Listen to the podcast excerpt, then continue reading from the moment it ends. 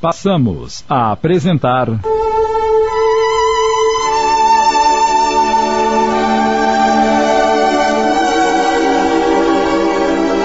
Mudança de Rumo.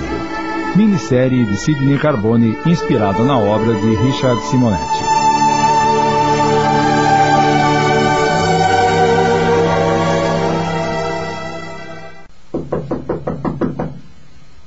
Entre! Com licença, doutor Belisário. Algum problema, Leônidas? Desculpe-me incomodá-lo. O senhor passou o dia inteiro neste gabinete e. Pois já que me incomodou, fale de uma vez o que deseja. Quero lhe falar a respeito do Roberto. Aquele funcionário que recebeu carta branca do senhor para trabalhar o tempo que desejasse. Sim, eu sei. Algum problema com ele? Pelo contrário. Aconteceu um milagre, doutor. Milagre? Só pode ser.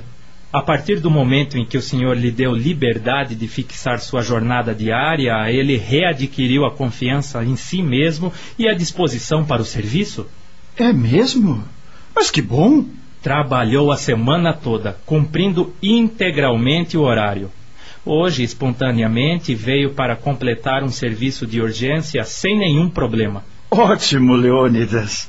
Fico feliz por ele. Não se esqueça de anotar as horas extras. Não quero ninguém trabalhando de graça. Tudo bem. Eu. Eu quero lhe pedir desculpas, doutor. Desculpa do quê? Eu estava achando sua decisão absurda. Tinha certeza de que Roberto iria se aproveitar e encostar o corpo de vez, porque na verdade, nunca acreditei nessa tal síndrome do pânico. Achava que era tudo frescura. Imagine um homão daquele com medo de tudo. Ele estava fazendo corpo mole, pensei. E depois da regalia que o senhor lhe concedeu, ia deitar e rolar e receber regiamente o seu salário. Mas o senhor acreditou nele e o resultado está aí.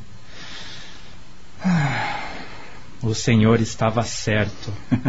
Fico feliz também por você, Leônidas. É importante não perder a fé na natureza humana. Não vou me esquecer disso. Tenha certeza. Mais alguma coisa? Não, senhor. Então me deixe sozinho, por favor. Leônidas saiu e o empresário suspirou aliviado. Ah, nada como a colheita das bênçãos resultante do exercício da solidariedade para amenizar a contundência dos espinhos nascidos de semeaduras infelizes.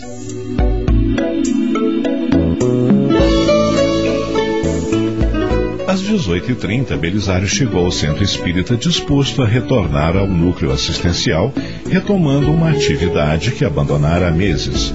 O senhor Marques exultou com a novidade. Alegro-me que esteja disposto a voltar a caminhar conosco em nossa jornada de assistência aos irmãos necessitados. Como sabe, hoje é dia de visitarmos a favela levando roupas e alimentos aos que nada têm. É por isso que estou aqui, Sr. Marques. Ótimo. Mas, e Susana, porque não veio com o senhor? É sempre. A culpa é minha. Ontem fiz-lhe uma confissão que a transtornou. Eu sei.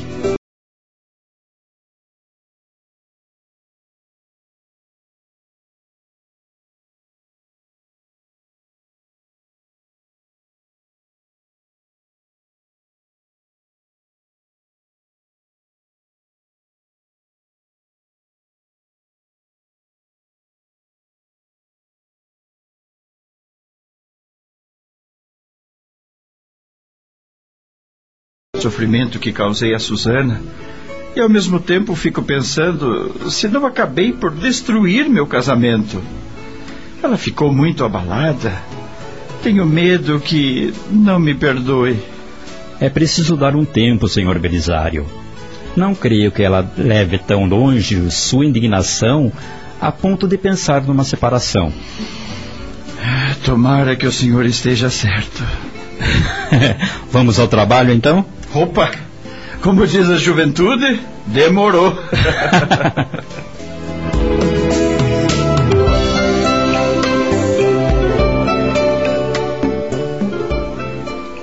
Exatamente às 22 horas, Belisário entrou no quarto do casal. Susana estava deitada, mas acordada. Meio sem jeito, ele perguntou: Como. Como é que você está? Nem era preciso perguntar. Expressão abatida, olhos vermelhos, ela respondeu: Como você imagina que estou? Susana, por favor, perdoe-me. A última coisa que eu desejava neste mundo era magoá-la. Dê-me uma chance e esqueça. O que aconteceu não significou nada para mim. Foi apenas um impulso passional, mas passou. Desliguei-me totalmente daquela mulher, eu juro por tudo que há de mais sagrado no mundo. Passou para você, Belisário. Para mim, não. O que é que você quer que eu faça? Eu para... não quero que você faça nada. Só quero que não volte a esse assunto. E por favor, me deixe sozinha. Como você queira. E lá se foi ele novamente para o quarto de hóspedes, preocupado às voltas com seus cismares.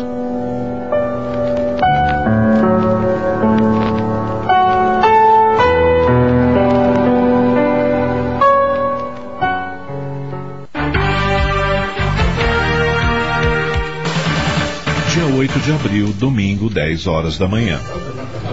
No clube, Belisário conversava com alguns amigos antes da tradicional partida de futebol dominical. É, quer dizer que você vai jogar hoje? e não, infelizmente. O médico ainda não me liberou. Vou apenas apreciar a partida e antes gostaria de pedir a todos vocês que me perdoem por minhas crises de irritação. E dirigindo-se ao juiz, acentuou: Peço desculpas, particularmente a você, Benício por minha intemperância. Sinto-me envergonhado com o que fiz. De repente, começo a compreender que estamos aqui para descontrair, não para brincar. Acredite, tentarei daqui para frente ser menos passional em minhas atitudes. Benício, que era um homem de boa paz, ficou feliz com o desabafo do amigo. Deu-lhe um abraço, apertando o amigo de encontro ao peito. O empresário sentiu-se novamente integrado ao grupo do qual suas atitudes intempestivas estiveram a afastar.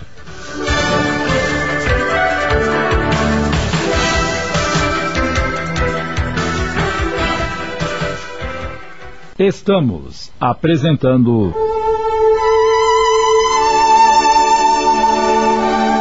Mudança de rumo. Voltamos a apresentar.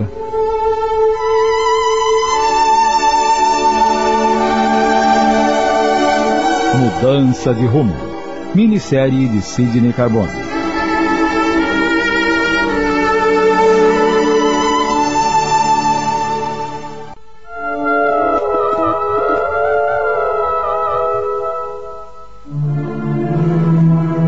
Às 20 horas, a família estava reunida na sala de visitas para o Evangelho no Lar, que, a pedido dos filhos, fora transferido de dia e horário. Presentes Belisário, Susana, Carmen, Maurício e o garoto Pedrinho. Belisário explicou. Pedrinho, você não está familiarizado com esse tipo de reunião, mas é algo muito simples. Oramos e comentamos o Evangelho, procurando a orientação de Jesus para a nossa vida. Não é novidade para mim, tio. Lá em casa, a mamãe lê e comenta o Evangelho todas as noites. Ela diz que com o pensamento em Jesus dormiremos melhor e seremos protegidos pelos anjinhos. Ótimo, Pedrinho. Então vamos começar. Susana. Peço-lhe que conduza a reunião. Está bem. Vou fazer a prece de abertura. Senhor Jesus.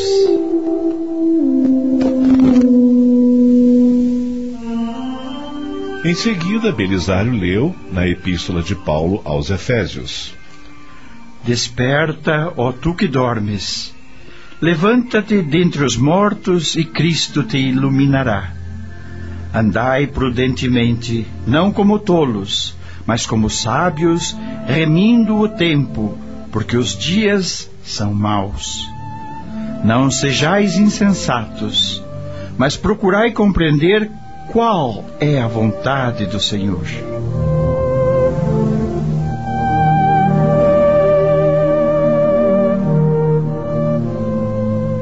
Após a leitura, perguntou: Alguém de vocês sabe o que é EQM?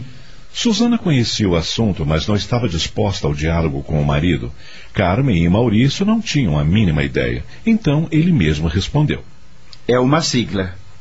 Significa experiência de quase morte. Quase morte porque o coração para de funcionar, mas o paciente ressuscita ou volta a viver quando os médicos têm condições para agir prontamente. Literalmente, o morto ressuscita? O cadáver volta a viver? Acontece todos os dias nos hospitais, meu filho. Se os médicos iniciarem os procedimentos no máximo em quatro minutos após o colapso cardíaco e o estrago não for muito grande, é possível reanimá-lo. Não me diga que foi o que aconteceu com o senhor, papai. Pois foi, Carmen. Passei pela experiência de estar morto e retornar à vida. Algo inesquecível. E o que aconteceu enquanto estava morto? Quero que todos prestem bem atenção, porquanto minha experiência lembra a advertência de Paulo. É preciso despertar para a vida, para as oportunidades de edificação da jornada humana. Justamente por andar descuidado disso, passei por uma situação terrível, apavorante. Belisário fez ligeira pausa, observando o interesse que suas palavras despertavam na Assembleia Doméstica. Depois prosseguiu. Para minha surpresa, durante esse lapso de tempo, vi que estava no umbral. Uh, Pedrinho, você sabe o que é umbral? Não, senhor. Nunca ouvi falar. Mas já ouviu falar em purgatório? Ah, isso sim. É para onde vão os que não foram tão maus para o inferno, nem tão bons para o céu ficam ali para se depurar. Muito bem. Maurício. É mais ou menos isso, papai. Seria um purgatório espírita? Puxa, o senhor esteve lá? Saibam que estive nesse lugar horrível enquanto os médicos lidavam para me ressuscitar. Por um fenômeno extraordinário que não consigo definir, vivi em momentos uma eternidade de tormentos que marcaram para sempre minha vida. Apenas Susana entendia o alcance de suas palavras e o porquê na mudança de comportamento do marido, inclusive a confissão que tanto a abalara. Belisário continuou. Em meio às minhas angústias, houve um momento em que implorei ajuda à misericórdia divina. Então, para minha surpresa, surgiu Ferreira, nosso velho amigo que vocês conheceram. Fiquei sabendo então que aquele seria meu destino se a morte estivesse consumada em face de meus comprometimentos morais. Eu imaginava ser um homem de bem. Pobre de mim. As experiências no umbral e a recordação de uma única semana de minha vida foram suficientes para demonstrar o quão distante estava dessa condição. Até então, tinha pálida ideia do que era a vida espiritual com a leitura dos textos espíritas. E esse conhecimento precário não foi suficiente para quebrar as tendências egoísticas que constituem meu comportamento. Agora tudo é diferente. Eu não tenho simplesmente ideia da realidade espiritual. Eu estive lá. Vi o que nos espera no mundo espiritual quando chegar nossa hora, se não acordarmos para a vida, como ensina Paulo, se não cumprirmos a vontade de Deus. Olhos marejados, Belisário fez pequena pausa, olhando para Susana, que o ouvia de cabeça baixa. Meus queridos, o que vi e o que senti modificaram para sempre minha maneira de ser. E tudo o que fiz durante esta semana foi o mínimo para começar a mudar minha vida e a vida de vocês. Nunca serei suficientemente grato a Deus pela dádiva daquele infarte, em princípio tão chocante. A morte física temporária deu vida ao meu espírito, aquela vida abundante a que se referia Jesus quando abrimos os olhos e procuramos fazer o melhor. Sei agora qual é a vontade do Senhor e estou tentando cumpri-la. O que vocês me dizem? Mamãe sempre diz que fazer a vontade de Deus é fazer pelo próximo o que queremos para nós. Isso mesmo, Pedrinho. É um roteiro muito seguro. Fazendo pelo próximo o que queremos para nós, não erraremos. E você, Susana? Ela compreendia agora por que o marido mudara tanto na última semana. Entendia até a sua confissão que tanto a fizera sofrer. Mas sentia em suas palavras algo que não podia ignorar. O desejo sincero de acertar, de mudar de rumo, de consertar seus enganos. Não seria justo negar-lhe um voto de confiança. Contemplou o marido que esperava por sua manifestação e disse: Eu. Eu quero agradecer a Deus por minha família e por ter você ao meu lado, Belisário. Meu companheiro, meu amigo e. e meu amor.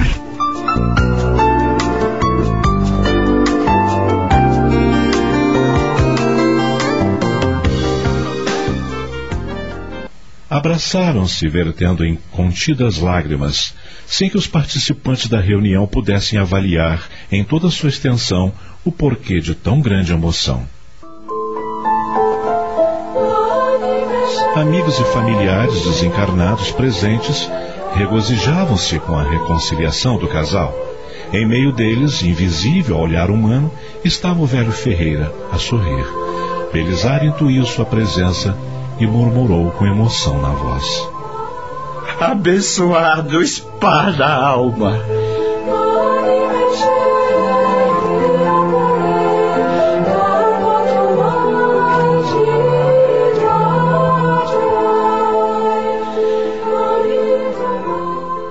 A Rede Boa Nova de Rádio apresentou Mudança de Rumo, minissérie de Sidney Carbone, inspirada na obra de Richard Simonetti.